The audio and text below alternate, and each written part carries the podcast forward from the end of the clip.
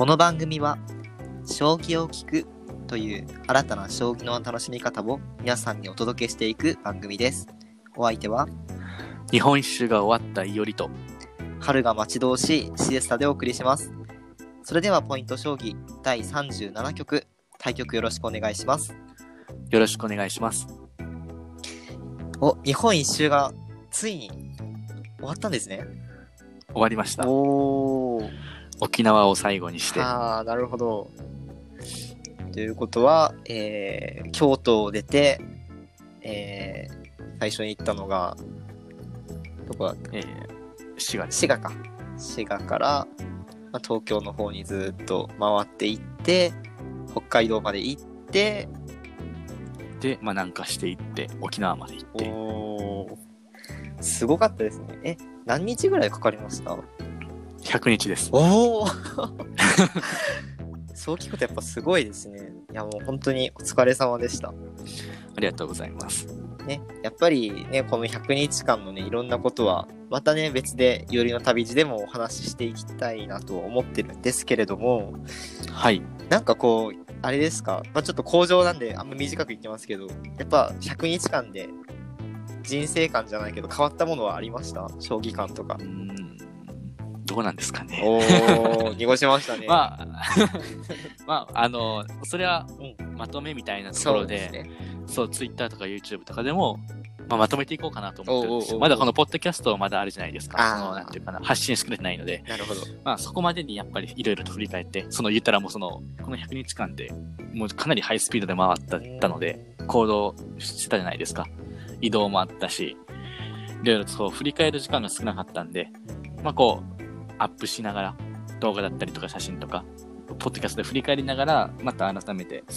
考え直そうかなっていう感じです。まあ正直、まとまってないです。なるほどね。いや、でも本当にね、すごい体験だったと思うので、まあ今回はね、ちょっと、えー、また、よりくんのね、その旅路のお話とは、全然違う話になってくるんですけれども、えー、まあ、コンピューターと、まあ将棋についてね、ちょっとお話をしていきたいなと思ってます。はい。まあコンピューターってね、すごいざっくり したテーマですけど、やっぱりね、自分たちの生活には欠かせないものじゃないですか。まあ、それこそ僕なんかだったら、もう本当に今、そうですね、卒論とか書いてる時にもずっとコンピューターとね、パソコンと向き合って毎日お仕事してますし、まあ、はいよりくんもね、あの、今回の旅路のいろんなね、媒体なんかを編集したりとかされてると。そうですね。ちょっとパソコンねですね。パソコンの前。まあ皆さん持ってるスマートフォンもうんうんうんうん。まあ、コンピューターの一つなんじゃないですか。うんちょっと詳しくはないんでわかんないですけど。ねまあそのパソコンとか向き合ったりもしてますね。ねずーっと目が、目が疲れます。そうですね。まあ、なくてはならないものなんですけれども、実はね、あのこの今の将棋界というか、まあ、これからもですけれども、この将棋っていうのとコンピューターっていうのは、実は、切っても切り離せない存在なんじゃないかなと思って、今回、話題にさせていただきました。はい。よりくんは、そのコンピューターと将棋って聞いたら、まず何を思い浮かべます？コンピューター将棋？あ、まああの AI じゃないですか、ね。おーはいはいはい。人間を、人間に勝ったっていうところじゃないですかね、って僕は思ってるんですけど、うんうんうんそうですね。やっぱりね、あのー将棋にある程度こう、まあ、携わってるというか、将棋にある程度触れてきた人からすると、こう、コンピューターが将棋で人間に勝ったっていうのは、結構何年も前の話なんですけど、すごいインパクトのある、ね、ことでしたよね。あれは盛り上がりましたね。その時の名人だったりにもね、勝ったりとか、ですね。なんか団体戦とか言ってね、まあ、今はもうちょっとやってないですけど人間とコンピューターが5対5でプロ棋士の人たちと相手に戦うっていう、めちゃくちゃ熱いイベントもあったんですよ昔は。はい。でねその時はまだまだコンピューターと人間っていうのが結構こう対等というか、ね、いい感じの勝負をしていたんですけれどももうそっからね成長具合が 著しくってもうそうですね。もう、なんか最初、この、コンピューター、コンピューターと、まあ、将棋界だけではないですけど、コンピューターとどうこの人間がか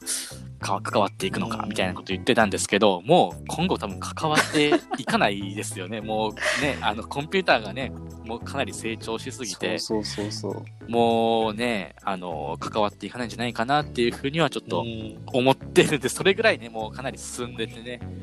いってるので、うんそれでって思ってるんですけどね。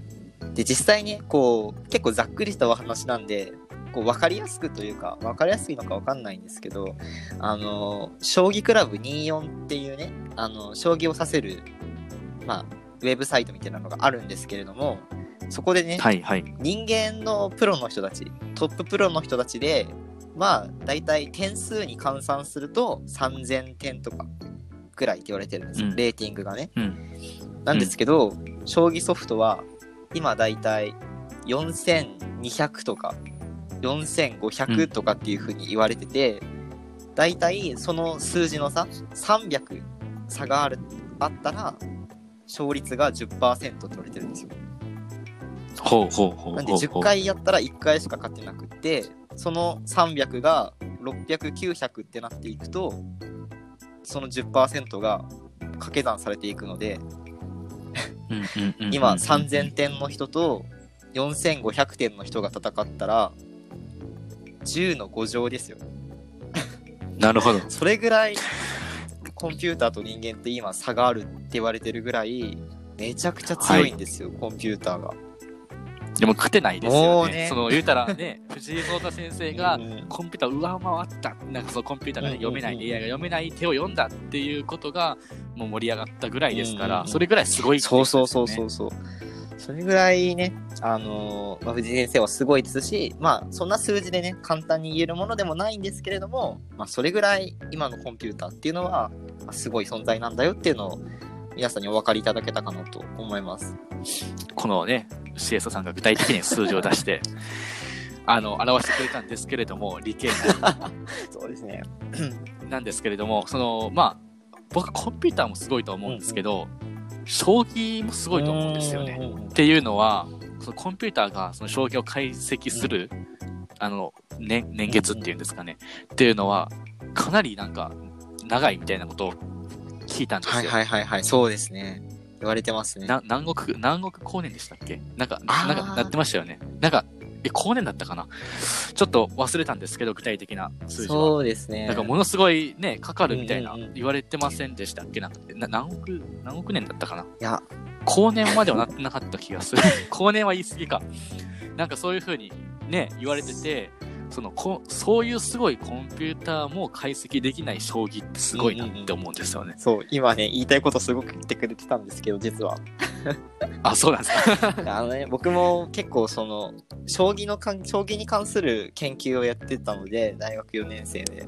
だったので、こはいうちょっとそこら辺をね、また調べてたんですけど、まあ、実際、今、今のコンピューターでね、どれぐらいかかれば、どれぐらい計算すれば、その、将棋を全部解析できるか、えー全部答えがわかるかっていうのは、正確な数っていうのはね、まあちょっと分かってないんで、ここでは省略させていただくんですけれども、なんでそんなに難しいかって言ったら、将棋って 9×9 だから81マスあるじゃないですか。はい。で、将棋の駒が、まあ、全部で、えーっと、20で40枚か。がありますよね。あれのパターン数っていうか、あの、局面のね、数っていうのが、ものすんごい多いんですよ。はい。どれぐらい多いかっていうと、はい。とね、ちょっとね、もう、僕もびっくりするぐらいなんですけど、10の66乗局面あるっていうふうに言われてるんですよ。で、これピンとこないじゃないですか、全然。全く来ないですね。なんで、あのーそうですね。えっ、とね、なんだったかな。えっとね、えっ、とね、なんだったかな。ちょっと抜けちゃった今。なんか、オセロかなんかかな。オセロとかが、あれがね、10の、もうダメだ、これもう数字しか出せないんだけど、もうまあ、とんでもない数なんですよ。あの、皆さん後で10のはい66乗を目の前の、ね、スマホで調べてみてください。もうとんでもない数が出てきます。すごいですね。ね、これをね、もちろんコンピューターが解析するっていうのがもうさっきゆりくんが何光年とかって言ってて、まあ、光年は実は時間じゃなくて距離の単位なんで多分ちょっとまた億年ぐらいだと思うんですけど えっともうものすごいわけです要するに うん。なんか、初手、初手もまだ決まってないみたいに言ってましたよね。あそうそうそうそうなんか絶対に負ける手とか絶対に勝てる初手とかがまだ分かってない、分かってないんですよね。勝つ勝つ手は難しいじゃないですか確かにはい。だけど絶対に負ける手って普通なんとなく分かりそうなもんじゃないですか確かに。なんかうん。もうなんだろう普通の将棋の手で言ったらそう例えばか大駒を使いましょうって言って角を働かせるために角が通る道を開けますとかそういうのが普通の手で、じゃああんまりそのその場面では働きが弱いような強者を1個動かしますとかって人間が見たらどう見たって負けるための手にしか見えないじゃないですか。はい。だけどそんな手でも可能性が無限大にあるから将棋には、はいその手でも絶対に負けるわけではないっていう風に今のコンピューターではそうなってるんですよね。うんうんうんうん。ねその将棋のねそのなんか夢のような可能性っていうものをねあのすごくひしひしと感じるわけなんですけれどもはい。じゃあそんな将棋界そんな将棋と、えーまあ、プロ棋士の人たちそしてコンピューターっていうのがどういう付き合い方をしているのかっていうのを今回ちょっとお話ししていきたいなと思います。はい。えーまあ、プロ棋士の人たちもね当然、まあ、将棋ソフトの方が、まあ、強いなんていうのはもう太刀打ちなかなかすること難しいっていうのはもう周知の事実なので今はなんと人間と将棋の練習をするんじゃなくってコンピューターと人間が将棋の練習をするっていうことがまあ一部の棋士の間で練習の方法として確立されているらしいんですよ。はい。なんか今まではこう VS っていう練習の方式があってもうそれでもう丸1日かけてねこうずっと将棋を1日何時間も指してたみたいなんですけど最近ではもうそのコンピューターとまあ短い時間で何局も指したりとか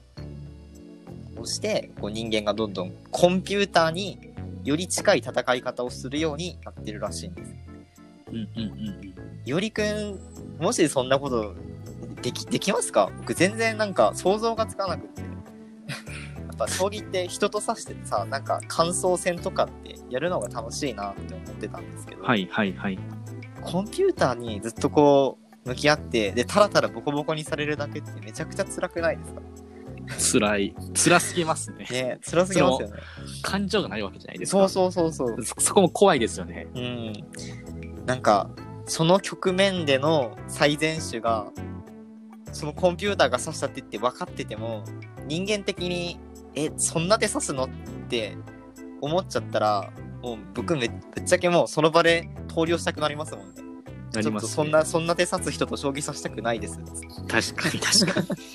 分かり合えない。思いますね。うん確かに。っていうぐらいにこうなんか今ねコンピューターと将棋とそして棋士の人との付き合い方っていうのが変わってきてるんだなっていうのがうんね面白いですよね。僕はもうその日本一周中にうん。前話したと思うんですけど、うんうん。あのー子供が教室に通ってる子供がなんかそのソフトにかけたら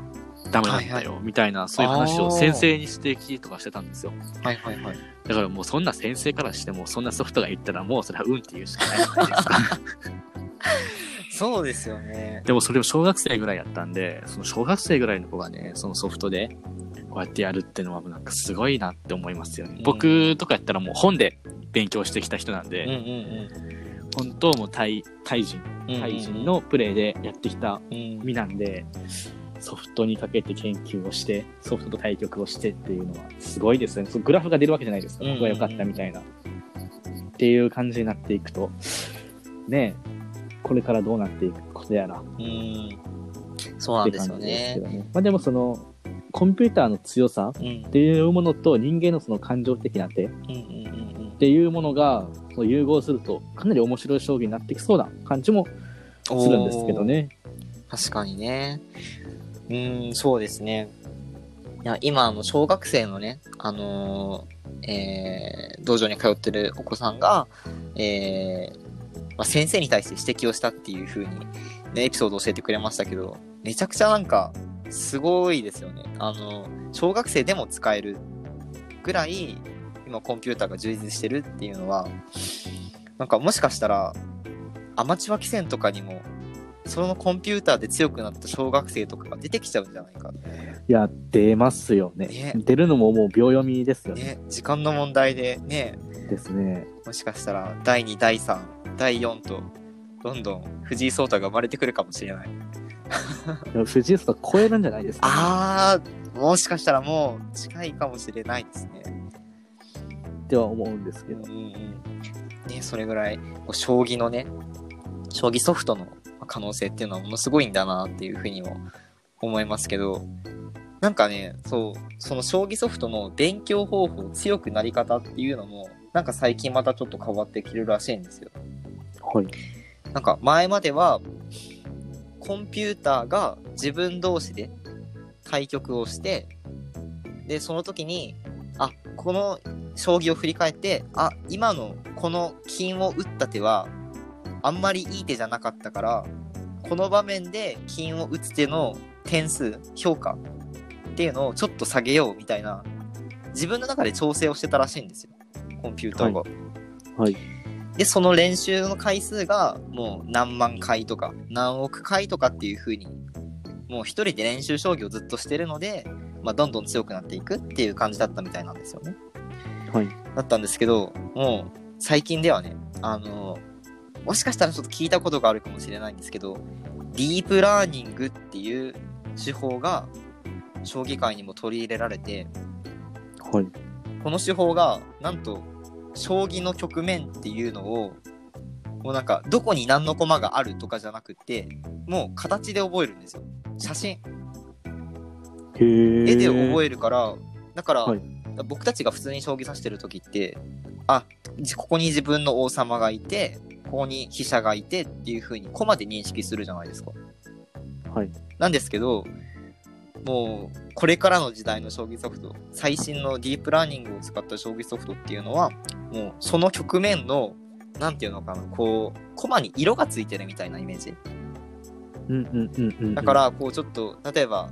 赤いっていうえ王様が赤で表示されてるとしたらまあ赤を別の色に塗り替えれば勝ちみたいな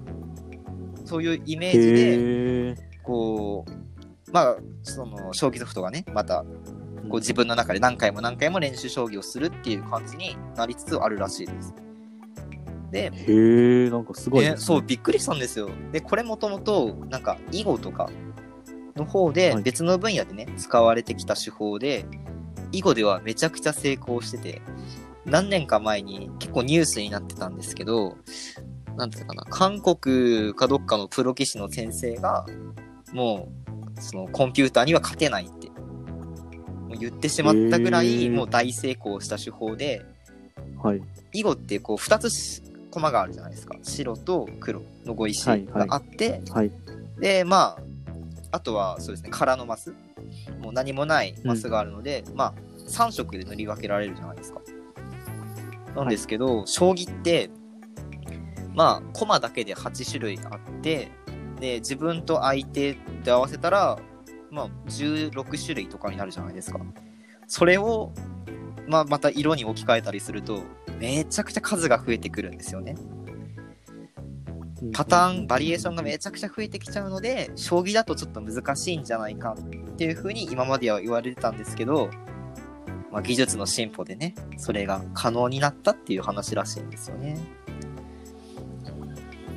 なんか、すごい話というか、なんかちょっと、今、聞いてて、全く追いついていかないんですよ。いやごめんなさい。ちょっとそうですね。あの僕もなんか調べ調べててっていうかもうざっくりした記事で見ただけなんでちゃんとしたこと言えてるかわかんないし話が早すぎると思うんですけどまあざっくり言うと将棋ソフトはもっともっと強くなるよっていう話でした。で、あれでしょ？そういう、写真で覚えてるって、曲面で覚えてるってそうそうそうそうう。そうめちゃくちゃなんかもう、多分僕の脳みそはもうすでにね、追いついていかないんで、いやいやいやいや、ね、でもなんか、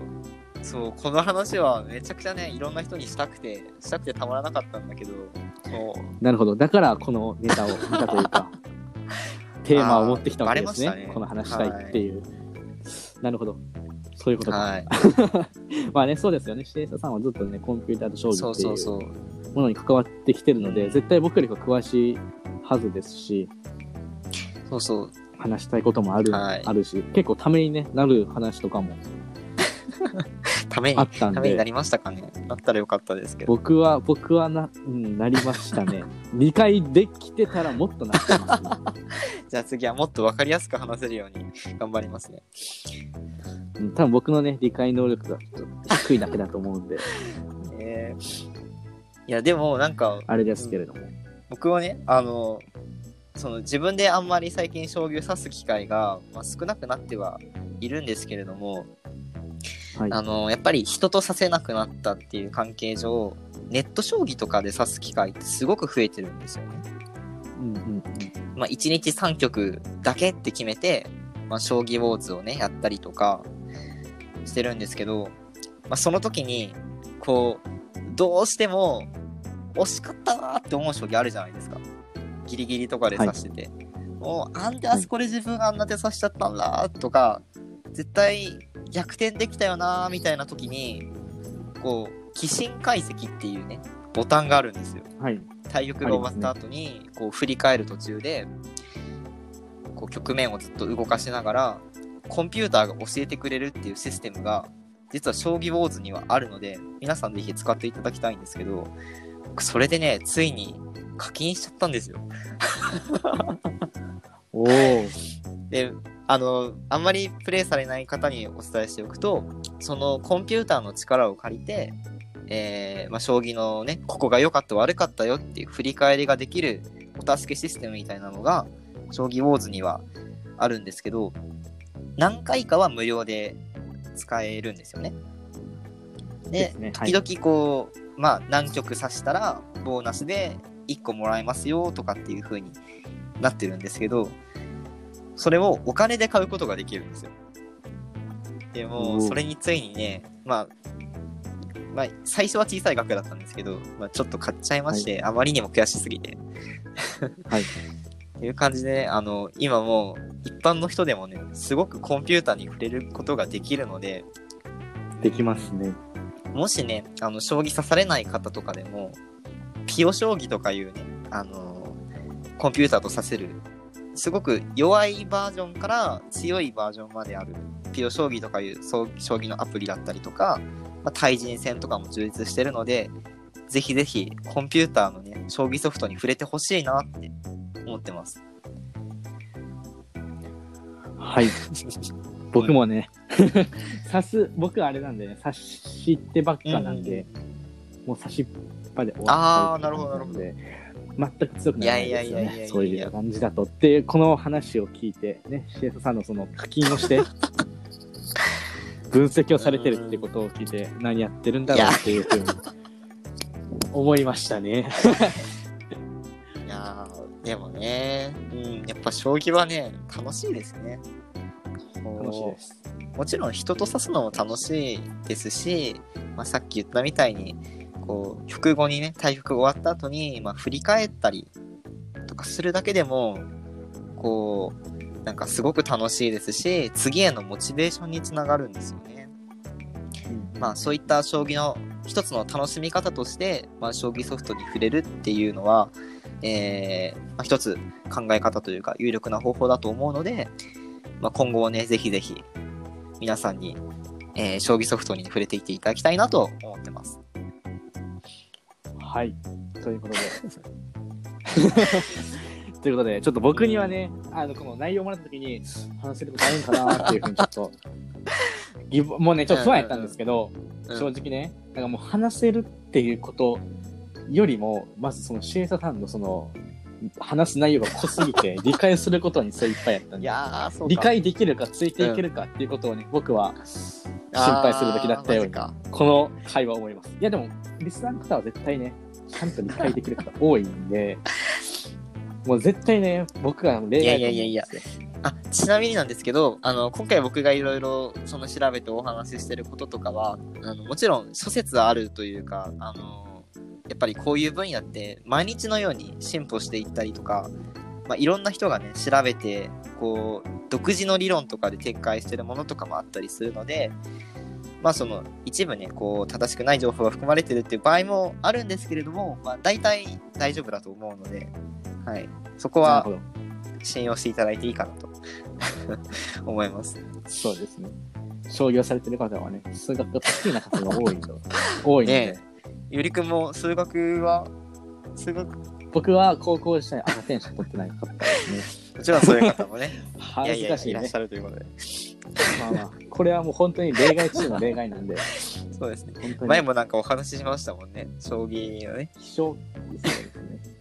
数学がね、得意な人が多い。僕はもう希少価値が高すぎる存在なんで、将棋してるのに数学、いやいやいやいやいや。もう数学だけに限らないんですけどね。数学だけではなくて、もちろん社会も英語やいやいやいやいや。全部低いんですけど、低いんですけど、まあまあ、そういう人もいるよっていう形で。でも僕はこのコンピューターと将棋の話は結構僕は好きです。あ本当ですか？ありがとうございます。まあ、AI ね、あの、どういった風にな、ねまあ、その藤井聡太先生のような強さっていうのが当たり前になってくると僕は思うので、将来的にね、これがもう当たり前っていう。だってその、まあその、まあ、年配の人たちのプロ棋士の方ってやっぱりコンピューター使ってこなかったわけじゃないですか。そこに新しいその最強なツールを用いたことによって出たわけじゃないですか。だから、この使うってことが当たり前になってくると思うんで、どんどんとすごい人出てくると思います。なるほどね。確かに、もうレベルがどんどん、そもそも将棋界のレベル自体が上がってきてるし、それに加えて、こう、今の、さっきの小学生の話とかじゃないですけど、ちっちゃい時からずっと将棋ソフトで勉強してきた人たちは、もっともっと高いレベルにいけるんじゃないかっていうことですよね。うんなると思いますけどね、あー確かに僕は。だから、例えば、初段ですって言ってても、今の初段と未来の初段って多分力の差が違うと思はあ、確かに。変わっていきそうな気がするんですよね。それめちゃくちゃちょっと楽しみだけど、ちょっと怖さもありますね。怖いですよね。僕が頑張って段持ってんでって言ってもね、いやいやいやいや、弱い段や、みたいな。ああ、言われそう。え、え、そういつ頃取ったんって言われて、いや、20年ぐらい前かな。へへ平成、平成ぐらいかな。あ、平成のね、って。平成の団員者ちょっと弱いよね、みたいなこと言われたらちょっと嫌嫌ですすね。あ、令和、あ、令和ぐらいからちょっとまあ強い段も出てきたよね、ぐらい言われたら、ちょっとね、嫌ですよね、それはね。いやー、ちょっと、これはもう僕たちもね、将棋ソフトで勉強するしかないですよ、よりくん。いもうね、落ち着かないといけないですね。やね、このえ番組聞いてくださってる、ね、リスナーの皆さんもね、ぜひ、あの、平成の有段者なんて言われないようにね、嫌だ、それ。どんどんね、あの、まあもちろん将棋ソフトだけが勉強の方法ではなくて、いろんな方法があるんですけれども、まああ一つのね、新しい勉強スタイルとして、えーまあ、触れていったらいいんじゃないかなと思います。ということで、今回コンピューターと将棋ということで、またね、ちょっと僕の持ち込み企画でね、ちょっとグダグダにななりかけてしまいましたけれども、な内容めちゃめちゃ濃いですね。僕が理解できなかったんで、ぐだ濃すぎ、す濃すぎたねかなうん。僕がね、僕がね、この追いついていったら、もっとこう、テンポよく、内容をもっと深く、ね、奥深いところまで話した気がするんですけどね。そうだね、僕の、い僕がやいやいや範囲ですね。、マジで、よりくんが慰めてくれてすごく、あれなんですけど、助かるんですけど、いやいや、えっ、と、まあ、次回はね、あのーまあ、ゆりくんにね、まだまだお話ししてもらってない内容がたくさんありますので、いおりの旅路と、えー次回はじゃあそうですね、どの辺についてお話ししていただけるんでしょうか？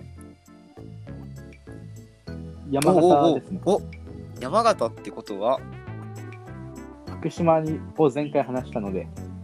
まあ、僕が夢だった山形県。将棋の街、剣道おに行ってきたお話をできたらなというふうに思ってるんですけれども。まあでもね、もうシエサさん結構内容濃い感じで テンポよく話してくれるんですけど、僕はね、え？内容濃いかどうかは保証せずにゆっくりと、もう本当に、あのーうん寝る前とか、もうなんか本当に何かし作業しながら聞ける内容に僕はするつもりなので、かりました。はい。気楽にこのポッドキャストを開いてくれたら嬉しいです。天童はね、あの、よりくんもものすごく、まあ、楽しみにされて、ね、すごく楽しそうに、ツイッターなんかも拝見してましたけれども、僕もね、僕も自身もすごく行きたい街なので、あの、次のお話めちゃくちゃ楽しみにしてます。ということで、えーはい今回37曲、第37曲、コンピューターと将棋、対局を終了しようと思います。対局ありがとうございました。ありがとうございました。